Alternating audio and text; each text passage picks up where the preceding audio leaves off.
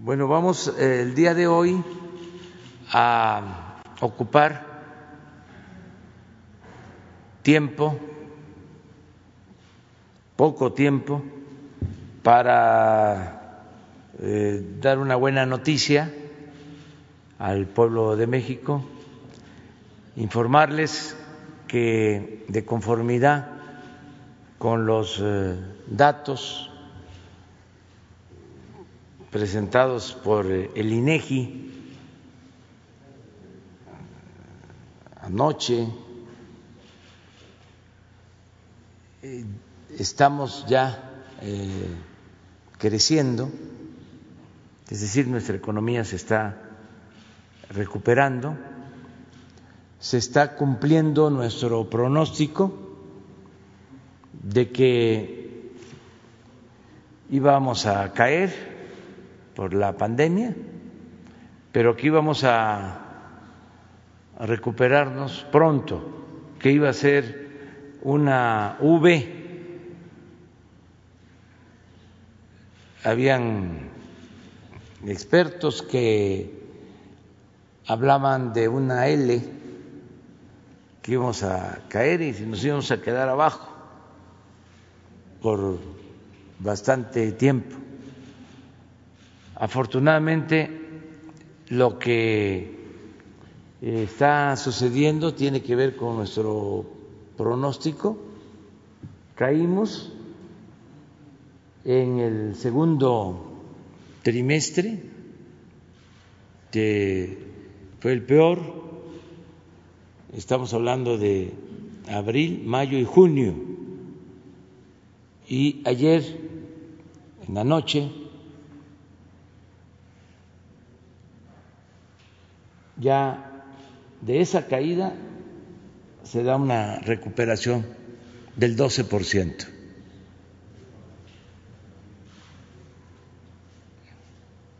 Que esto tiene que ver con el trimestre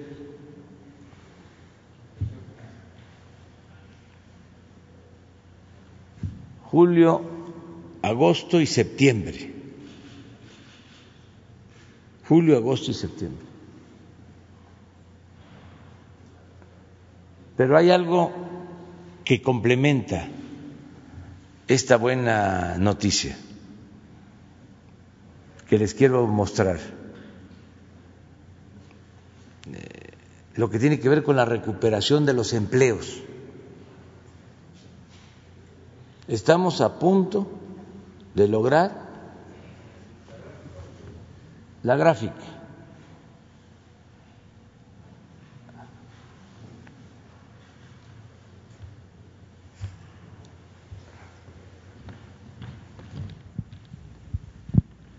Este es el, el año. En enero se crearon 68.955 empleos, en febrero 123.000.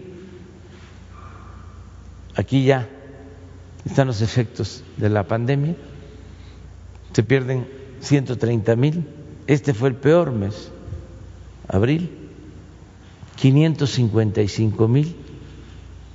Aquí tocamos fondo. Estamos hablando de empleos formales de los trabajadores inscritos en el Seguro Social.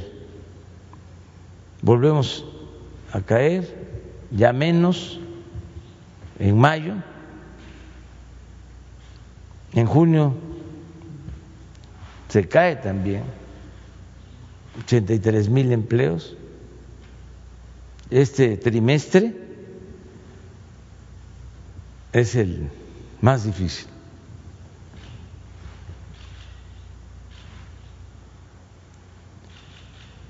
Y todavía en julio perdemos tres mil.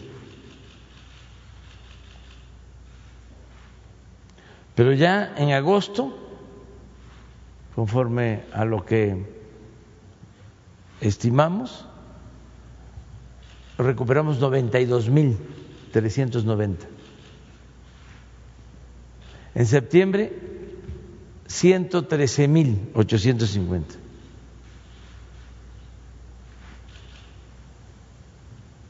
El trimestre que se está midiendo por el INEGI es este, es julio, agosto, septiembre. El último trimestre de, del año va a ser octubre, noviembre, diciembre. Ese dato lo vamos a tener en enero. Pero si ya aquí tenemos esto, esta recuperación, eh, ya se está reflejando en el crecimiento económico, ya tenemos los datos, porque ese es un seguimiento que hacemos diario, de octubre en empleo y hasta ayer 211 mil empleos. Si esto se mantiene así, va a significar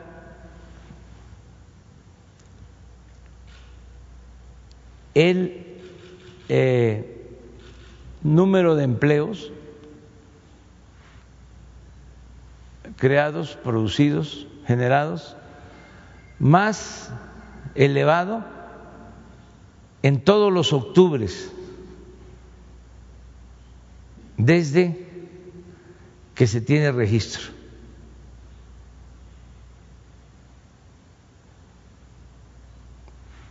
A ver si está la otra eh, la este la otra gráfica sobre los octubres.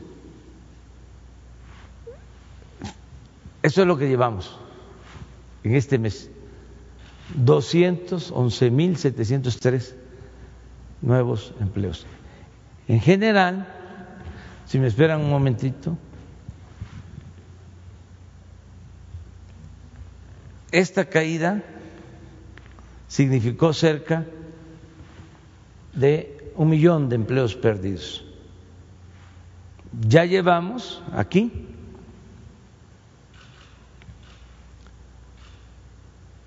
más de 400 mil. Si esta tendencia continúa, para finales del primer trimestre del año próximo, vamos a estar como antes de la pandemia, con 20 millones 500 mil empleos. O sea, vamos a regresar a el sitio en que estábamos en cuanto a empleos. De esos 20 millones 500 mil, aquí este, nos quedamos con 19 mil 500, 19 millones 500 mil.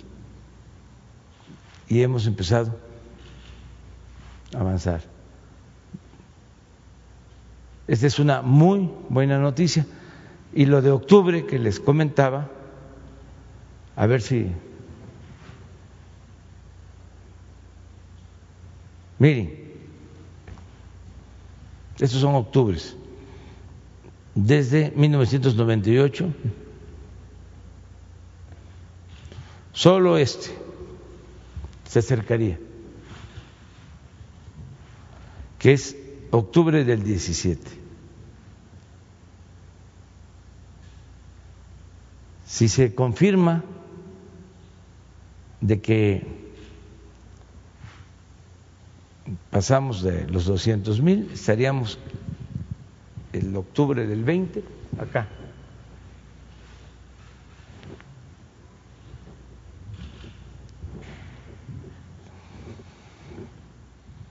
Vamos a esperar y el martes ya sabremos cómo terminó eh, octubre.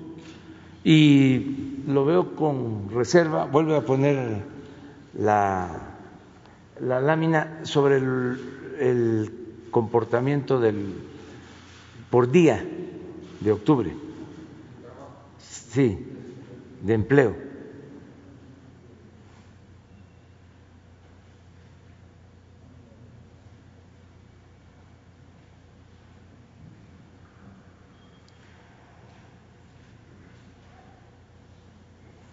Esto se ha logrado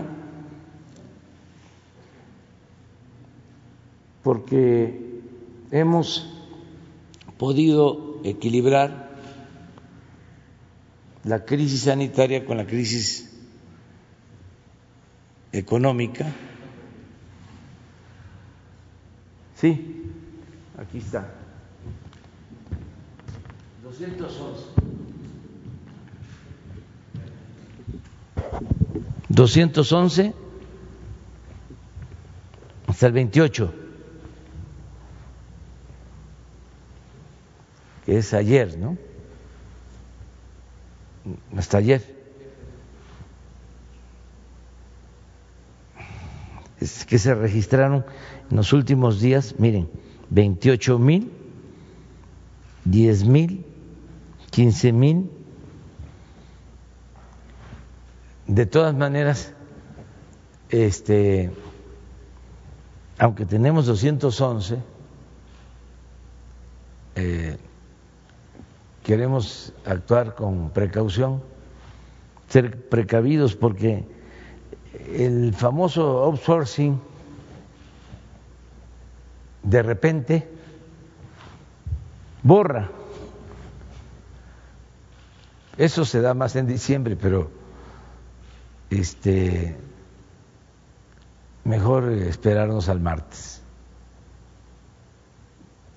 Todo indica de que vamos bien. ¿Por qué estamos logrando esta recuperación? Que no eh, se ha logrado en otros países, también lo digo con todo respeto, porque nos funcionó la fórmula de apoyar abajo eh, para fortalecer el consumo popular, eh, inyectar eh, fondos, recursos a la gente más humilde, empezar de abajo hacia arriba, estimulando la economía, los créditos que se otorgaron abajo durante la emergencia, los apoyos que se entregaron por adelantado a adultos mayores, a personas con discapacidad, las becas que no se dejaron de entregar, las remesas, porque eso fue el complemento perfecto, en este año, repito, tenemos un aumento en remesas del 10% en términos reales con relación al año pasado. Vamos a llegar a 40 mil millones de dólares de remesas. Muchas gracias a nuestros paisanos, migrantes nos este, están sacando adelante, nos están ayudando mucho. No olvidemos que las remesas son la principal fuente de ingresos que tiene el país. Nosotros estamos destinando muchísimo presupuesto abajo, estamos eh, llegándole a 21 millones de beneficiarios, pero no eh, alcanzamos a el monto de las remesas. Estamos hablando que mensualmente son 3.500 millones de dólares las remesas llega a 10 mil, digo, perdón, 10 millones de familias. Nosotros estamos llegando a 21 millones. Bueno, pero nos complementamos. Y eso ha ayudado mucho porque no se ha caído el consumo. Otro elemento importantísimo, que es un fenómeno, es que en los resultados de anoche se cae menos ya el sector industrial se cae más, pero menos con relación al trimestre anterior, el sector terciario, el sector de servicios.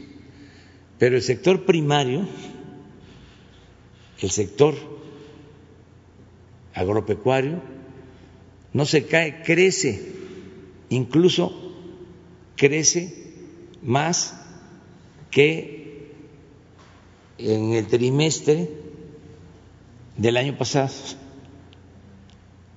El campo, los productores del campo están este, ayudando mucho de los tres sectores de la economía, el primario que tiene que ver con el sector agropecuario y pesquero, forestal, ese sector, a pesar de la pandemia, no decreció.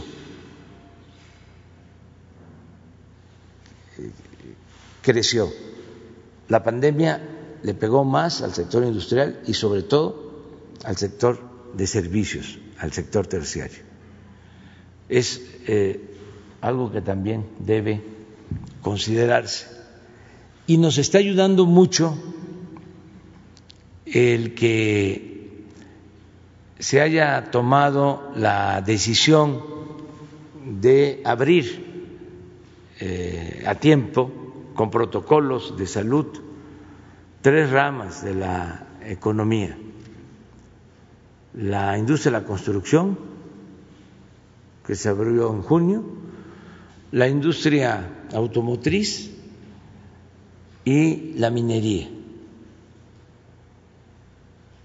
Porque eh, están estas ramas vinculadas a cadenas productivas con Estados Unidos.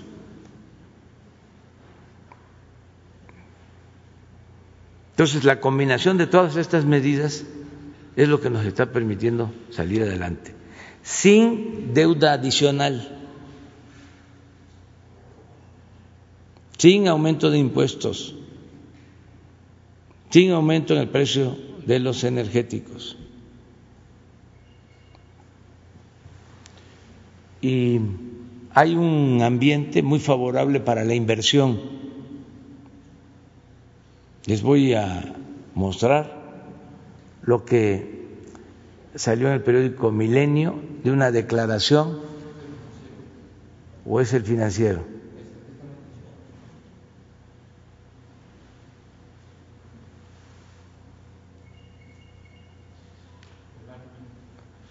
Larry Finn es el financiero pues más famoso del mundo, el fondo que maneja, BlackRock, pues es de los fondos más importantes del mundo. Miren lo que dice. No solo eso, no solo dice que estamos bendecidos por ser vecinos de Estados Unidos, dice de que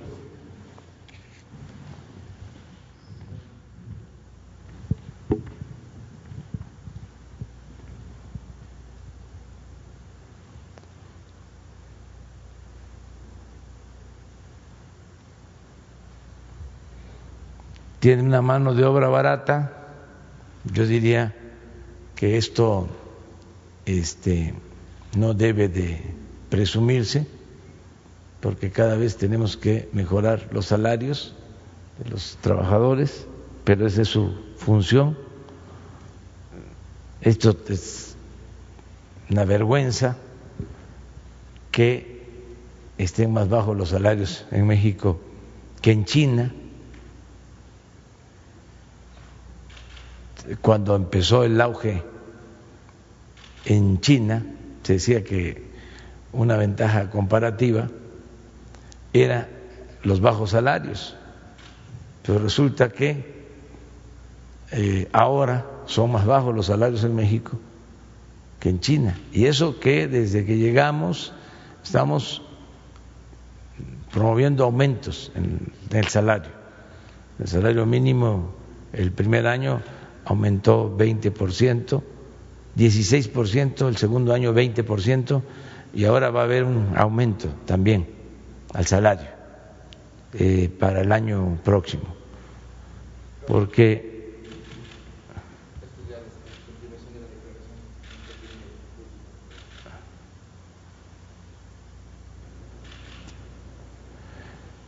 Creo que México tiene, dice Larry Finn, algo único que no tienen los otros países. México, en mi mente, siempre está como un lugar en donde pueden usar recursos naturales por un largo plazo.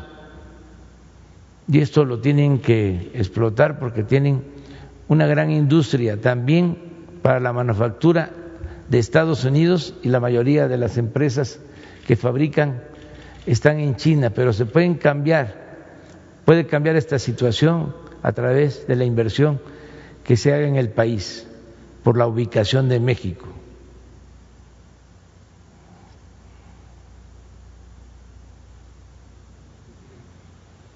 Para la refin, el panorama es optimista para nuestro país, ya que en el largo plazo se podría alcanzar los niveles económicos suficientes para tener un mejor bienestar en la población. Hay muchos beneficios que puede obtener México al respecto en el trabajo que tiene en conjunto con acuerdos con Estados Unidos y Canadá. Y se puede beneficiar obteniendo productos y servicios más baratos desde el país vecino y en esto se deben y a esto se deben enfocar porque pocos países en el mundo tienen las oportunidades que tiene México y la gente debe invertir aquí y ser optimista al respecto, básicamente.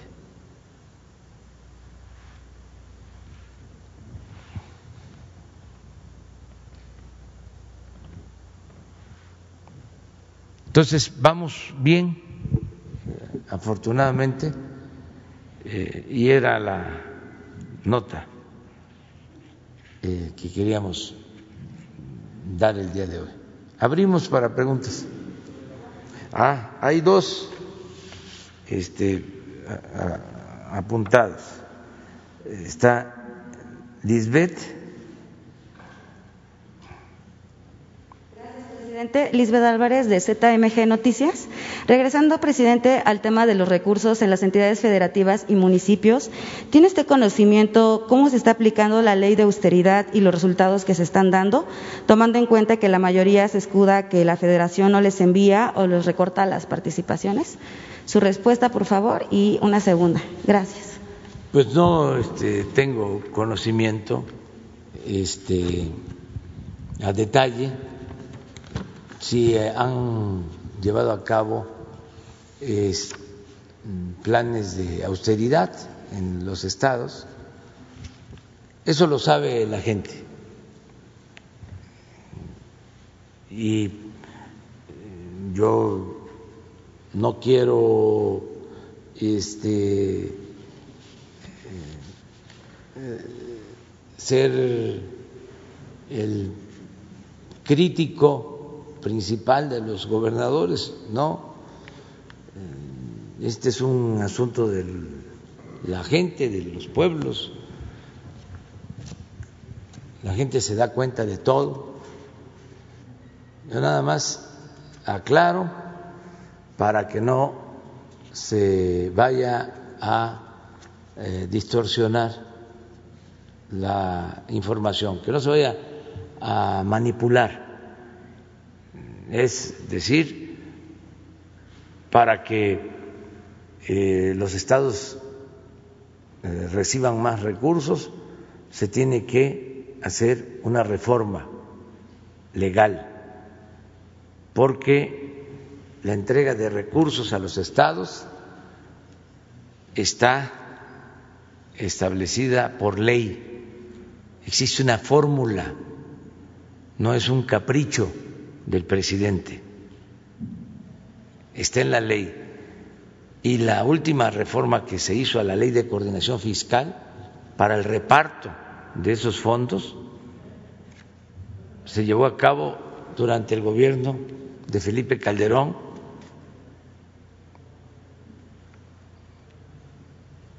En del 2007 y fue aprobada por los partidos que ahora son oposición. Y muchos de los que ahora están demandando que se les dé más dinero, votaron por esa ley, gobernadores incluso, de los que están en el llamado Frente Federalista, que también teóricamente, históricamente, es importante aclarar que el federalismo tiene que ver con el liberalismo. Así ha sucedido en la historia de México. Y que el conservadurismo está vinculado al centralismo. Entonces, quienes son conservadores no pueden ser federalistas. En la historia de México nunca ha sucedido.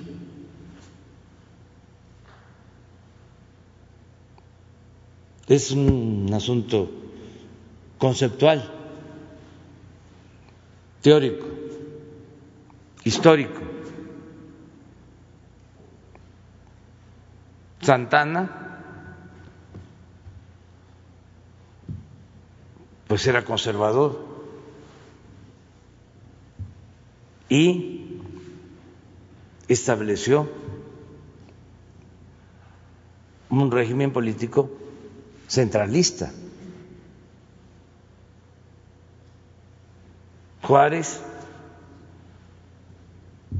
era liberal y federalista.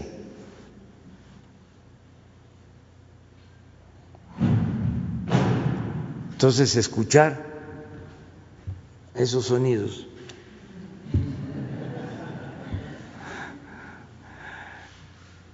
esos ruidos este federalistas de personas conservadoras,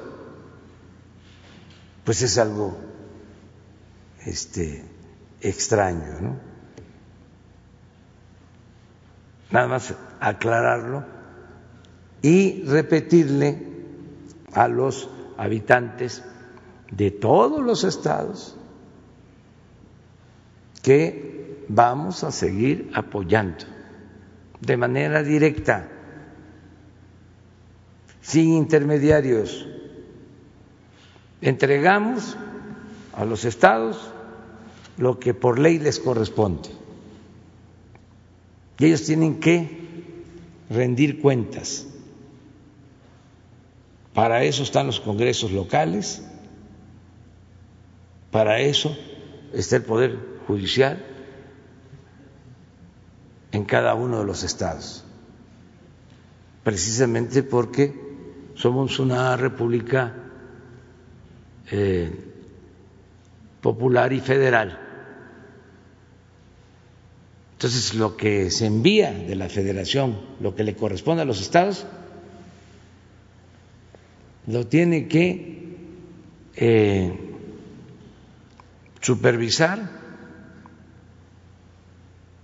el Congreso local.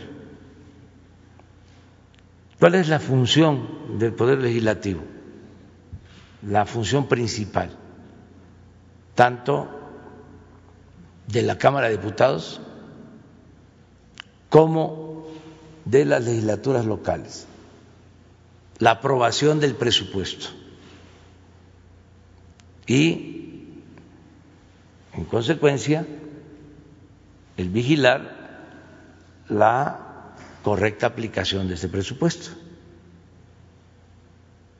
Entonces, lo que les corresponde a los estados va directo de la tesorería de la federación a las secretarías de finanzas de los estados. Imagínense que cada mes se les envía una orden de pago, se les deposita. Y le pedí al secretario de Hacienda que dé a conocer cuánto este año se les ha transferido a cada estado, porque a lo mejor la gente no lo sabe.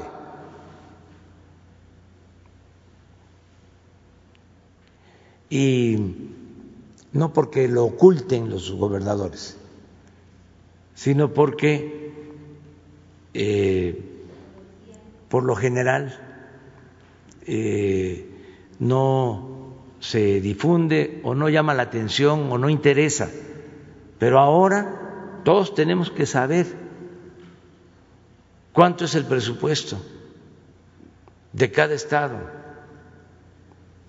cuánto se recibe de participaciones federales, cuántos son ingresos propios.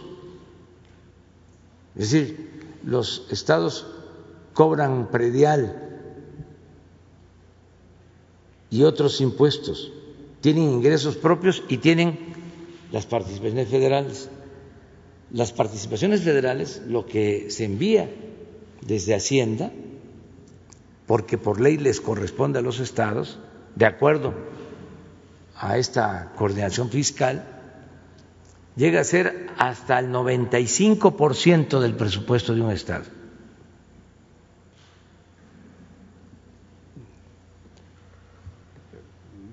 Prácticamente todo lo que maneja. Eso quiero que el secretario de Hacienda, a más tardar, bueno, que hoy, y yo lo voy a poner aquí, el martes, para que este, el secretario de Hacienda nos diga cuánto ha enviado este año de participaciones eh, a cada estado. Y lo que corresponde al gobierno federal, lo que es ejercicio del presupuesto a cargo de las entidades federales, de las dependencias federales, eso va a seguir llegando a los estados pero procurando que llegue de manera directa. Nada de que se va a entregar a un gobierno estatal y ese gobierno estatal o municipal lo va a entregar a la gente. Mucho menos que se va a enviar a una organización como era antes. Las organizaciones campesinas, las organizaciones eh, de la llamada sociedad civil, las organizaciones no gubernamentales que recibían dinero y que eh, estos eh, organismos intermedios eran los que repartían. Bueno, ni siquiera ya las dependencias federales van a administrar el dinero, sino desde la tesorería de la federación a la gente. Vamos a dar a conocer ya la próxima semana el acuerdo para que todos los créditos del Infonavit se entreguen directo al trabajador. Nada de que este, te entrego el crédito, pero aquí está la unidad habitacional. Y aquí está tu departamento. Carísimo, mal hecho,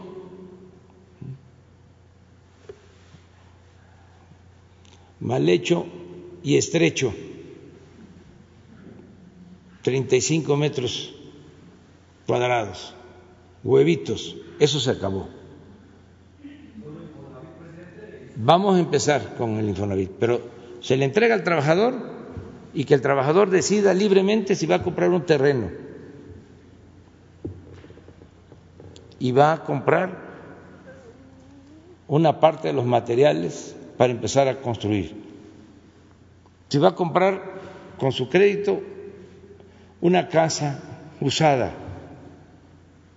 o un departamento nuevo, pero va a escoger, va a ir viendo dónde están vendiendo departamentos, si le conviene el precio. Libertad, nada de intermediarios. Y así en todo. Porque les comentaba yo, me lo recomendó la gente. Me decían, ahora que vamos a ganar, no nos vaya a mandar nada.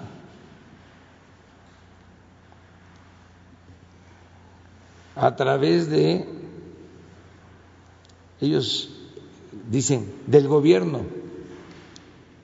Así me decían, no nos vaya a mandar nada a través del gobierno. Lo que este, nos mande, que sea directo si no, no nos va a llegar. O no va a llegar completo, va a llegar con moche, con piquete de ojo. Y, lo estamos viendo. Esto de los fideicomisos, eso de los bebederos, por ejemplo, de las escuelas. Seis, ocho mil millones de pesos para bebederos. Un programa, contratos carísimos los bebederos, mal hechos. Bueno, ni siquiera se hicieron todos. Un tiradero de eh, obras y de dinero. Pero sí sacaron este, sus billullos. Entonces ya no. Entonces se necesita que haya agua en la escuela, que se mejoren los baños, pues le mandamos directo el presupuesto a la sociedad de padres de familia. Y ellos ya ahí ven la asamblea cómo van a utilizar ese dinero, este, si van a hacer un pozo, si van a buscar la conexión de la línea de agua, ahí contratan un ingeniero, un maestro de obra, a los que saben hacerlo, ellos mismos, y como es la escuela de sus hijos, pues van a buscar que les rinda ese presupuesto, hacer bien las cosas, hasta ellos cooperan, hay lo que hacen en Oaxaca, Tequio. Entonces, ¿para qué todo el recorrido de los recursos? Eh, ¿Para qué tantas instancias? Entonces, es directo. Entonces, es eso nada más. Eh, y decirles que también, aunque eh, protesten y este, nos cuestionen y nos saquen en ocho columnas en la prensa FIFI, conservadora, ahora sí que, como decía el final, Héctor Suárez. No hay. No hay, no hay. Porque también estaban acostumbrados a que presionaban para tener trato especial. Habían partidas de moches. Quedaron muy mal acostumbrados algunos, que cuando eran legisladores recibían partidas de moches.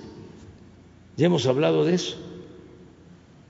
los secretarios de Hacienda para sacar los votos y que les aprobaran la ley de ingresos y la ley de presupuesto, pues destinaban dinero para entregar a cada diputado, a cada senador,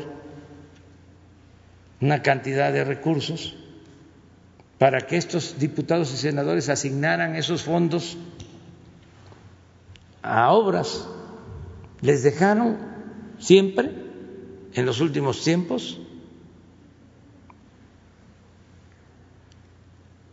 toda la inversión para el deporte, para la cultura y para el mejoramiento urbano.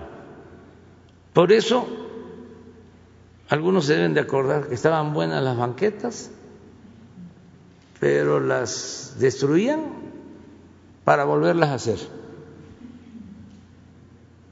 Porque eso se le asignaba a los diputados. Iba el diputado con un presidente municipal, con un gobernador, y le decía, tengo estos oficios de autorización. Te hago eh, la obra, yo pongo nada más la empresa constructora. O si no, yo te doy el dinero, entonces se asigna el dinero y me das un moche. Eso era lo que hacían. Me acuerdo que se hablaba mucho, tenían un lenguaje, ¿no? Hablando de bajar recursos. Habían gestores, coyotes. Cada vez que se iba a autorizar el presupuesto, eran romerías de coyotes de representantes supuestamente de organizaciones campesinas para sacar sus partidas del presupuesto. Llegaban presidentes municipales, eran como mercados. Se convertía la Cámara de Diputados en un tianguis. Y llevaban eh, hasta fogones, hornos para este, barbacoa y comilonas ahí para atender a los diputados y todo. Los gobernadores también hacían este, visitas para ver cuánto les iba a tocar. Si era un presidente municipal de un estado este pero se entendía con diputados eh, de distritos que no pertenecían a su estado se llevaba ese presidente municipal o ese gobernador recursos que estaban asignados a otros municipios. Un desorden y corrupción. Entonces ya no es así, ya no hay partidas de moches. Yo agradezco mucho a los legisladores actuales de que se les envíe el presupuesto, el proyecto, la iniciativa de ley de ingresos, no ponen eh, condiciones en, a ver, quiero para mi distrito, sí te apruebo, pero me vas a dar esto, me vas a dar lo otro. No, porque esa no es la función de un legislador. Para eso es el Ejecutivo. Esta distorsión viene de tiempo atrás, en el Estado de México, hace muchos años empezaron con este sistema de otorgarle presupuesto a los legisladores locales. Entonces les entregaban una cantidad, sobre todo en materiales de construcción, para que ellos eh, entregaran esos materiales. Si esa no es una función del Poder Legislativo. Y eso recientemente, o hace poco, lo reinstalaron a nivel nacional, ese mismo sistema.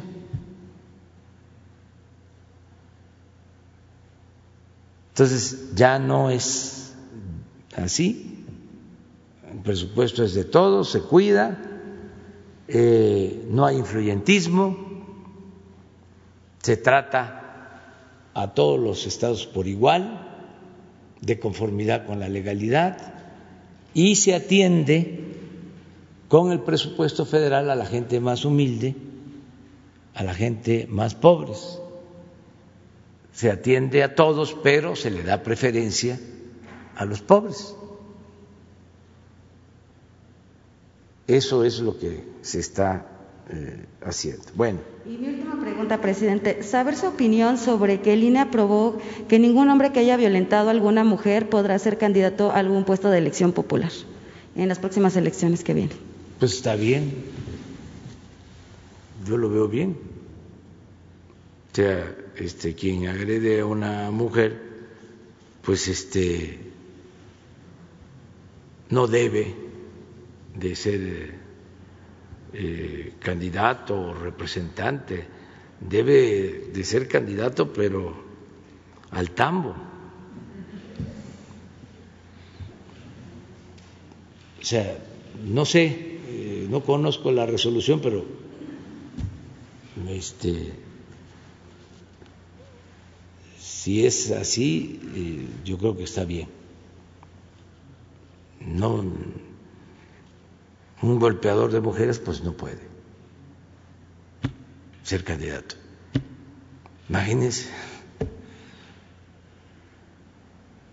eso no se debe de permitir.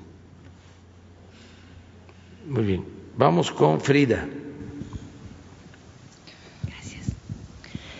Buenos días, buenos días a todos. Gracias, eh, señor presidente. Soy Frida Guerrera, columnista, cronista de feminicidio, columnista de varios eh, medios, entre ellos Rompeviento, Fernanda Tapia, Cultura Colectiva. Eh, presidente, em, perdón la necedad en el tema.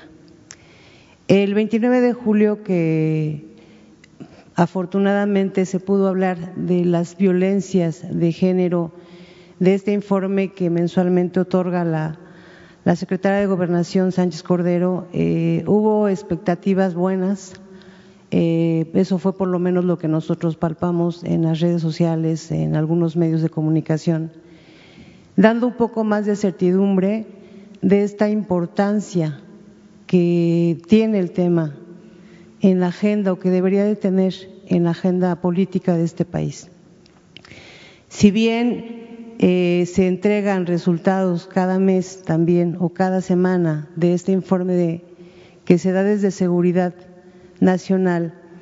Los números y las vidas que nosotros eh, documentamos, además de investigar, son mucho más altas.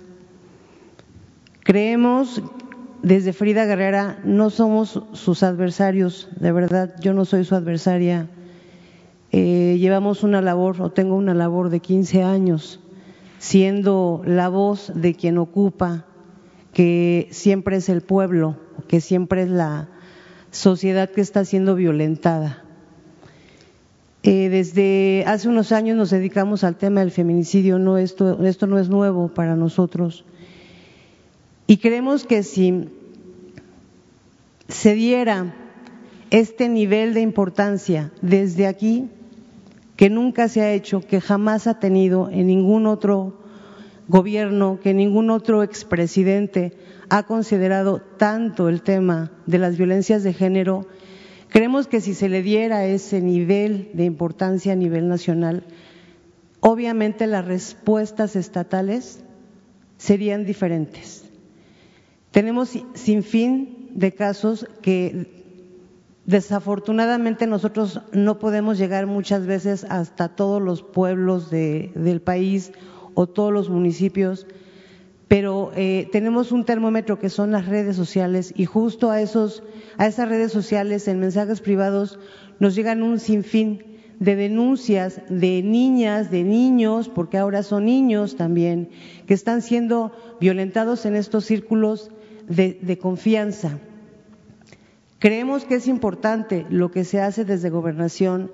Tenemos un enlace directo que es con la maestra Alicia Leal, a quien le hemos dado muchísimos casos para que nos ayuden a bajar o a impulsar una respuesta a las víctimas en muchísimos estados lamentablemente no se concreta.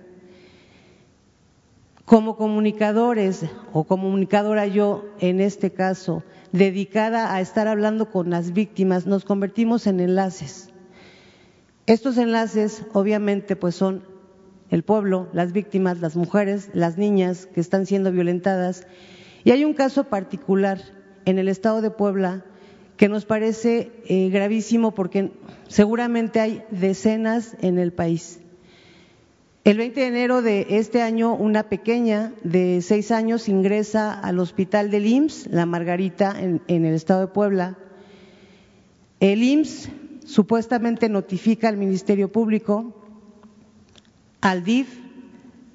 Esta pequeña es dada de alta y tuvo tres ingresos más en el mismo hospital. Eh, finalmente, el 21 de agosto, es ingresada nuevamente a este hospital. Nos llega anónimamente una serie de información eh, referida por el padre, que era quien tenía la tutoría de la niña. Nos trasladamos al estado de Puebla a acompañar a esta pequeña y al estar indagando nos damos cuenta de una serie de omisiones que, bueno, la primera fue desde enero. Hay un protocolo que todo el sistema de salud maneja, que es avisar a las autoridades cuando pequeñitas llegan con estas características. En junio de este año, la pequeña de esta, la hermana pequeña de esta niña fue muerta por broncoaspiración después de, de que era una niña sana y de que es recogida por el padre, alejada también de su mamá, nosotros acudimos a Puebla el 27 de agosto, ese mismo día, cuando veníamos de regreso, después de hablar con el IMSS, después de hablar con la Fiscalía, después de buscar que nos atendieran directamente en la oficina del gobernador, eh, hablamos con la familia, intentamos acercarnos a la madre de la niña, pero cuando ya veníamos de regreso nos da la sorpresa la Fiscalía después de solicitar ser investigada con esta perspectiva de género eh, pues nos hacen saber que había sido detenida la madre y el padre de la niña. Fue hasta entonces, señor presidente, que el Estado empezó a investigar qué estaba pasando con esta pequeña. Fue hasta entonces, hasta que fue no Frida, sino quien haya sido, quien lo haya impulsado, hasta que se da a conocer en medios de comunicación que se le pone atención a este tema. Una niña que hasta ahorita sigue hospitalizada. Nos dieron respuesta ya en el estado de Puebla eh, por parte del gobernador. Apenas el día lunes, el día de ayer, yo tuve una entrevista, también un acercamiento con el licenciado Horacio Toledo de las mesas de justicia de la CEGOP y obviamente con la maestra Alicia Leal, que ella ha estado al pendiente de este caso desde el primer momento.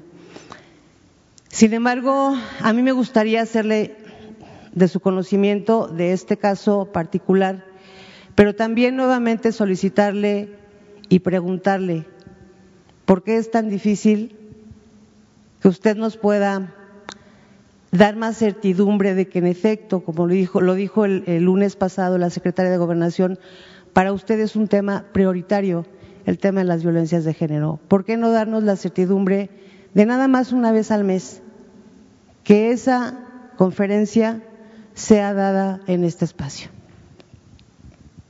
Es un tema que tratamos todos los días, todos los días. Yo creo que nunca en la historia del país se había llevado a cabo una reunión diaria para atender el problema de la inseguridad y de la violencia. Nunca en la historia de México. Y el caso de la protección a las mujeres y el combate al feminicidio, a todos los delitos que padecen las mujeres se atiende todo el tiempo. La derecha, el conservadurismo, fue creando una imagen de que a nosotros no nos interesaba eh, atender a las mujeres. Yo llevo muchísimos años luchando por hombres y mujeres. De aquí me podría pasar toda la mañana hablando de lo que he hecho desde que fui director del Instituto Nacional Indigenista en Tabasco, de lo que he hecho en defensa de las mujeres desde hace más de 40 años. Pero además es algo vinculado a nuestros principios, a nuestros ideales. Está muy difícil. También esto es importante aclararlo, de que un conservador de repente se convierta en defensor de las mujeres. Los conservadores por antonomasia son machistas, son autoritarios, son hipócritas, son corruptos. Pueden haber excepciones, pero es un estilo, es una forma de pensar.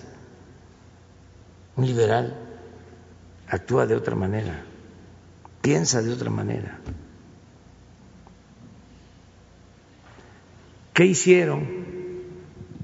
Como eh, les molestan mucho los cambios y no quieren la transformación, porque no quieren dejar de robar, los que se sentían dueños de México,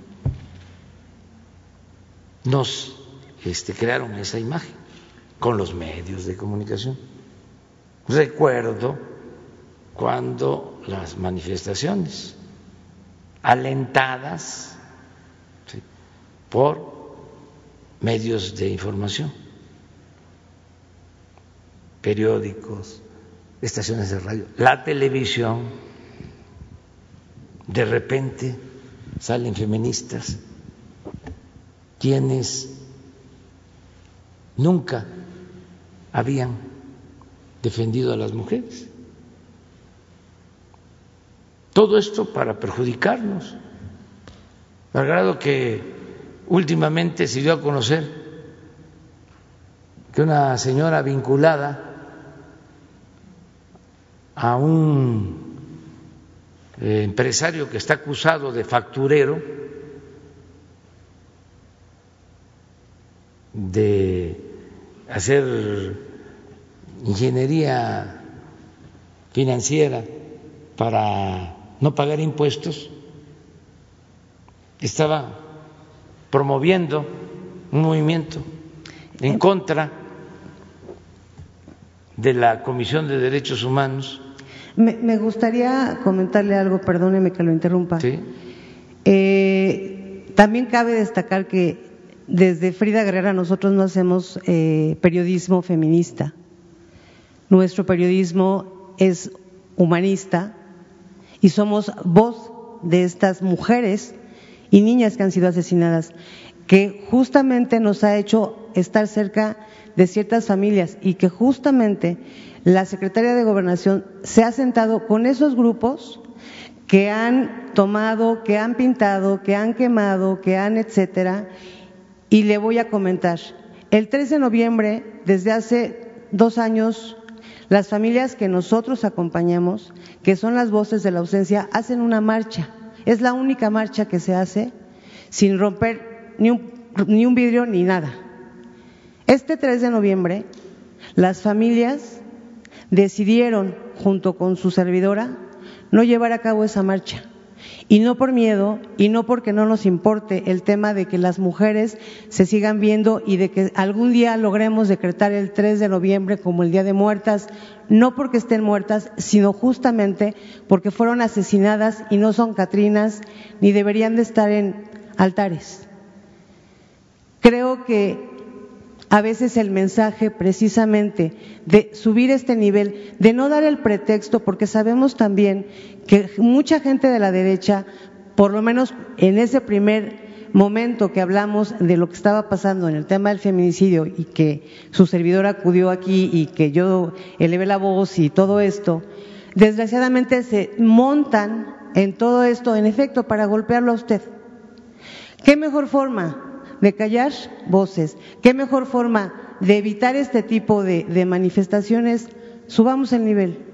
Demos la importancia que tiene esto y yo creo que vamos a empezar a construir de verdad cuál es el afán de, de Frida Guerrera, la necesidad de Frida Guerrera, simple y sencillamente coadyuvar a que de verdad haya justicia. Lo hemos hecho. Hemos coadyuvado a detener a muchísima gente. Y creo que esa es justamente la respuesta. Sabemos que no es, no depende de usted. Que no nada más con que usted haga prim, ya se acabó todo esto. Es un tema de corresponsabilidad de la autoridad, de los medios de comunicación y claro que de la sociedad. Pero para esto empecemos de arriba. Sí, pero ya está elevado el nivel. O sea, eso es lo único que quiero dejar en claro todos los días atendemos eh, lo relacionado con la protección de hombres y de mujeres. O sea, se cuida la vida de las personas porque el derecho a la vida es el principal de los derechos humanos. Todos los días nos dedicamos a eso, por convicción. Nunca, así, así como no se hacían estas reuniones de seguridad eh, de manera cotidiana. Nunca se había tenido una Secretaría de Gobernación como la que se tiene ahora. Por primera vez es una mujer la secretaria de Gobernación y no es una mujer autoritaria, es una mujer comprometida con la lucha de las mujeres. y todo el equipo que está atendiendo la protección a las mujeres tiene las mismas convicciones. Todo el equipo. Pero este vamos eh, no por eh, la este, injusta eh, actitud de nuestros adversarios, eh, sino por convicción nuestra, vamos a seguir apoyando. Gracias. Pero sí podría ser posible que fuera este informe mensual de la Secretaría de Gobernación y de las mujeres que acompañan. Sí, claro que sí, que vengan aquí cada una vez al mes. Pero les voy a decir algo todavía más. Nada más que no es este, un logro de los conservadores por su campaña en contra. Esto hasta es bueno para el debate, ¿no? porque al final de cuentas la verdad se abre paso y se van cayendo las máscaras y este, se va poniendo a cada quien en su lugar sino por convicción, porque este, ofrezco disculpas, voy a poder seguir dando ejemplos. Eh, yo representé al primer gobierno en donde habían más mujeres en el gabinete que hombres, el que les habla, cuando fui jefe de gobierno.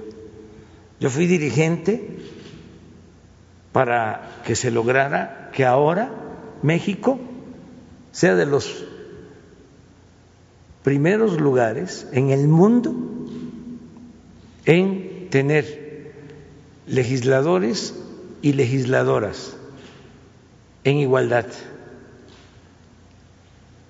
Nosotros promovimos que se abrieran eh, los espacios de participación a las mujeres, siempre lo hemos hecho, pero ahora este, les voy a dar una información adicional.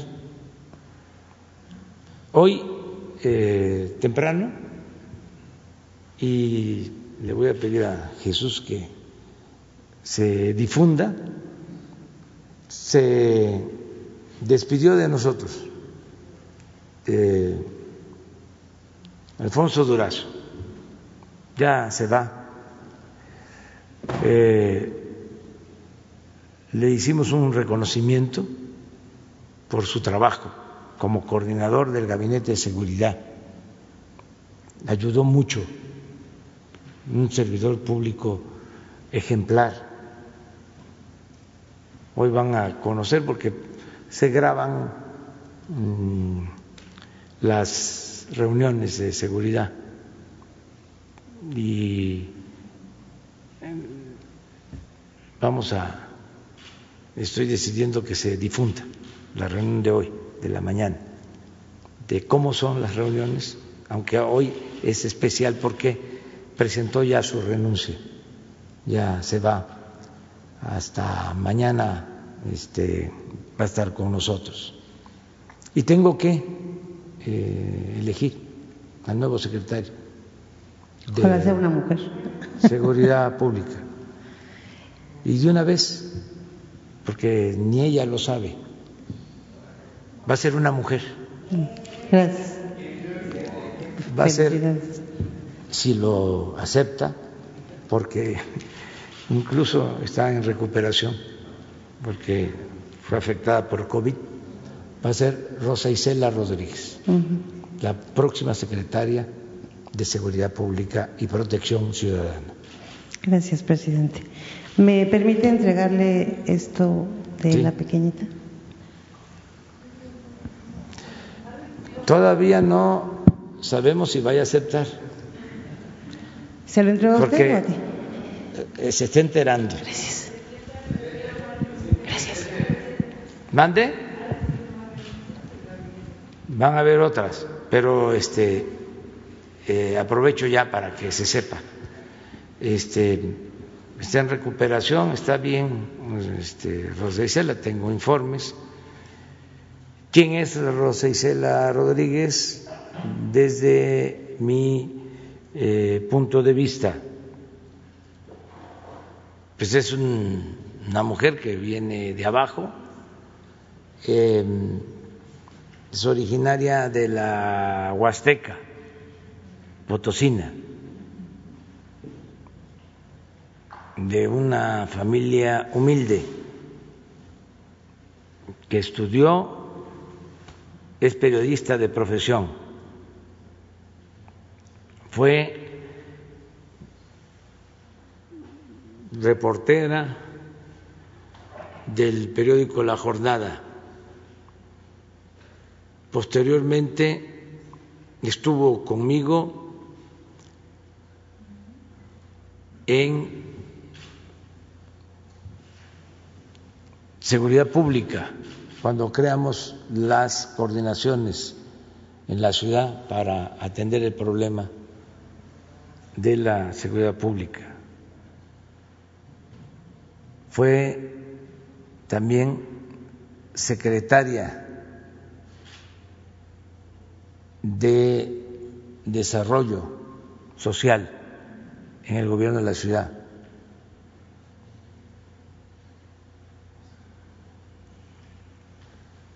Era hasta hace poco la secretaria de gobierno de Claudia Sheinbaum. La eh, necesitaba para poner orden en los puertos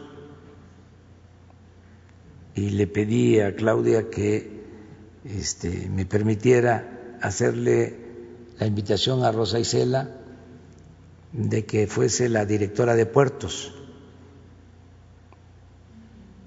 para acabar con la corrupción en los puertos, el contrabando, la introducción de droga, todo esto.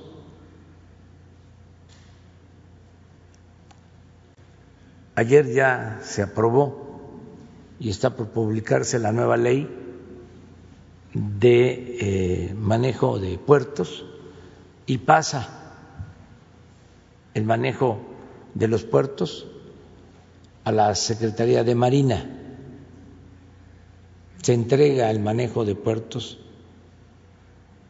a la Secretaría de Marina con el propósito de que se ponga orden.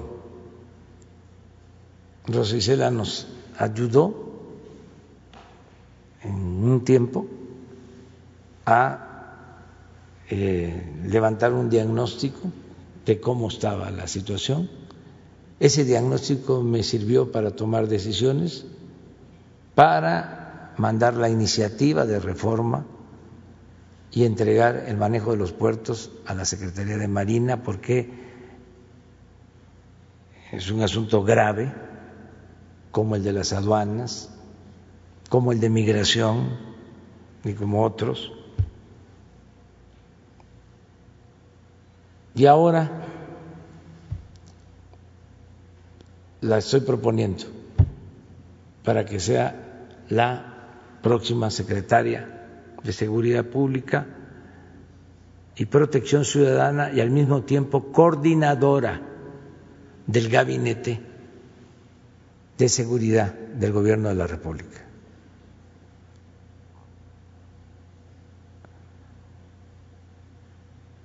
Vamos a esperar a ver qué este, responde.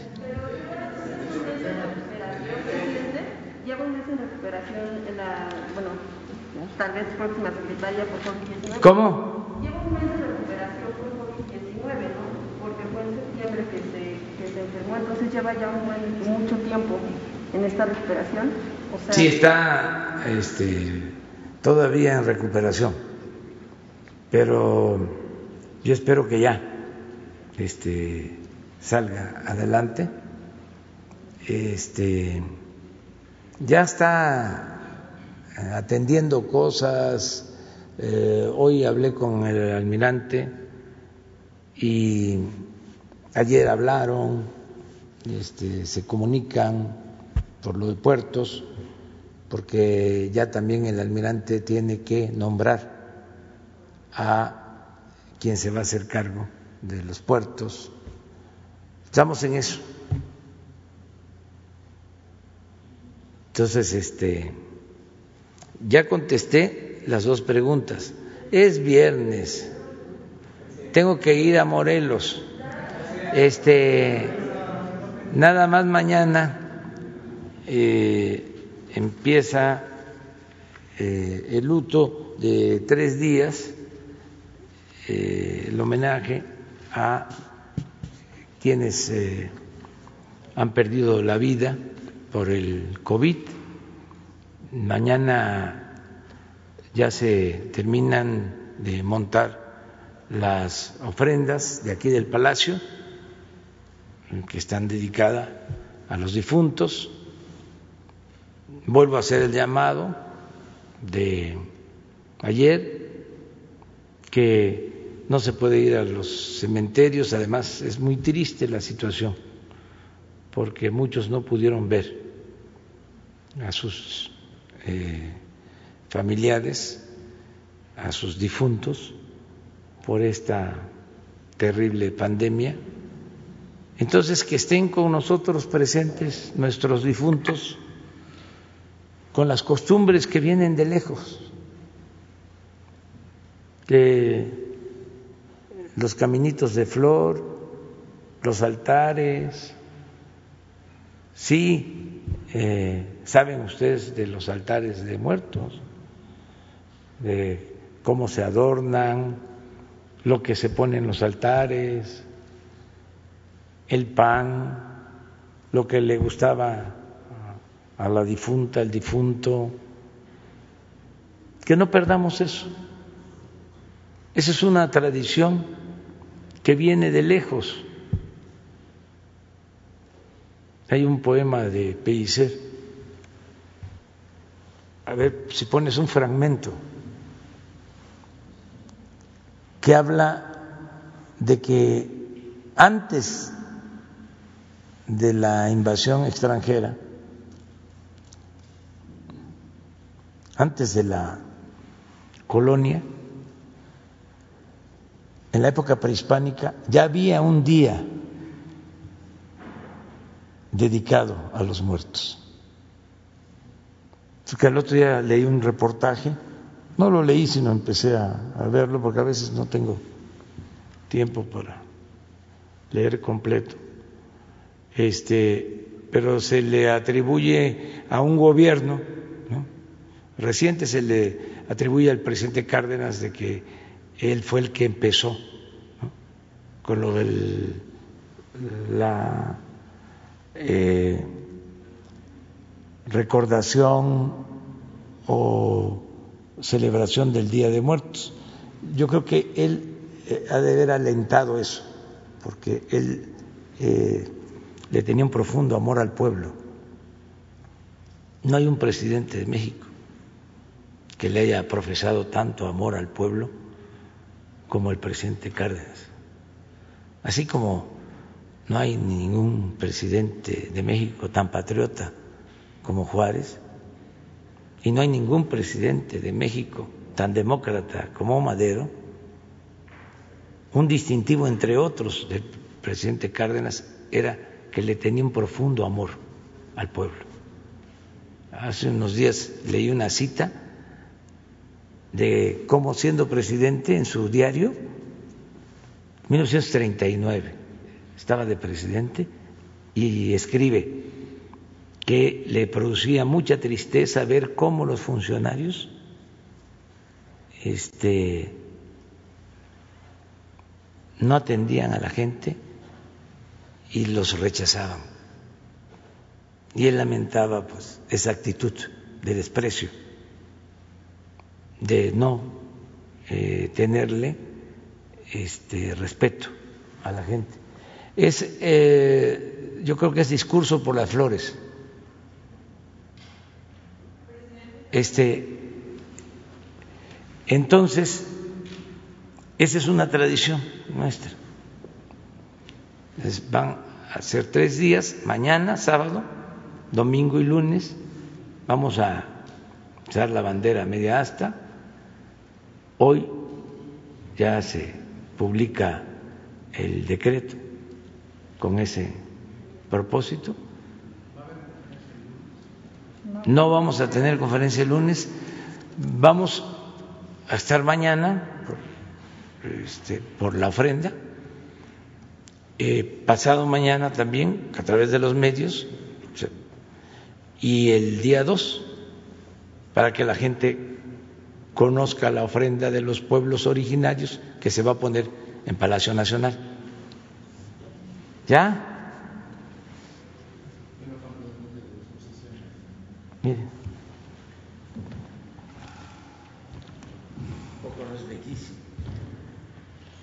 El pueblo de México tiene dos obsesiones.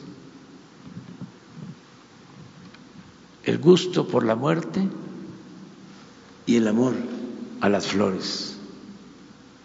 Antes de que nosotros habláramos Castilla, porque así se decía, ¿qué se habla? No se decía español, Castilla. antes de que nosotros habláramos Castilla, hubo un día del mes consagrado a la muerte, antes de la invasión extranjera.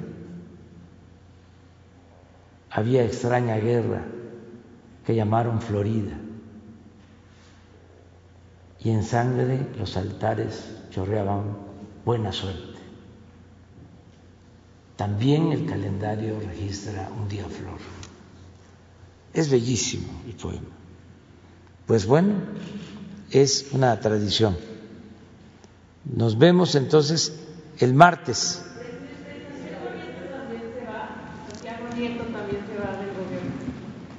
Todavía es que, como es hasta mañana que termina el plazo. Este, ¿quieren más todavía? Bueno, nos vemos el martes.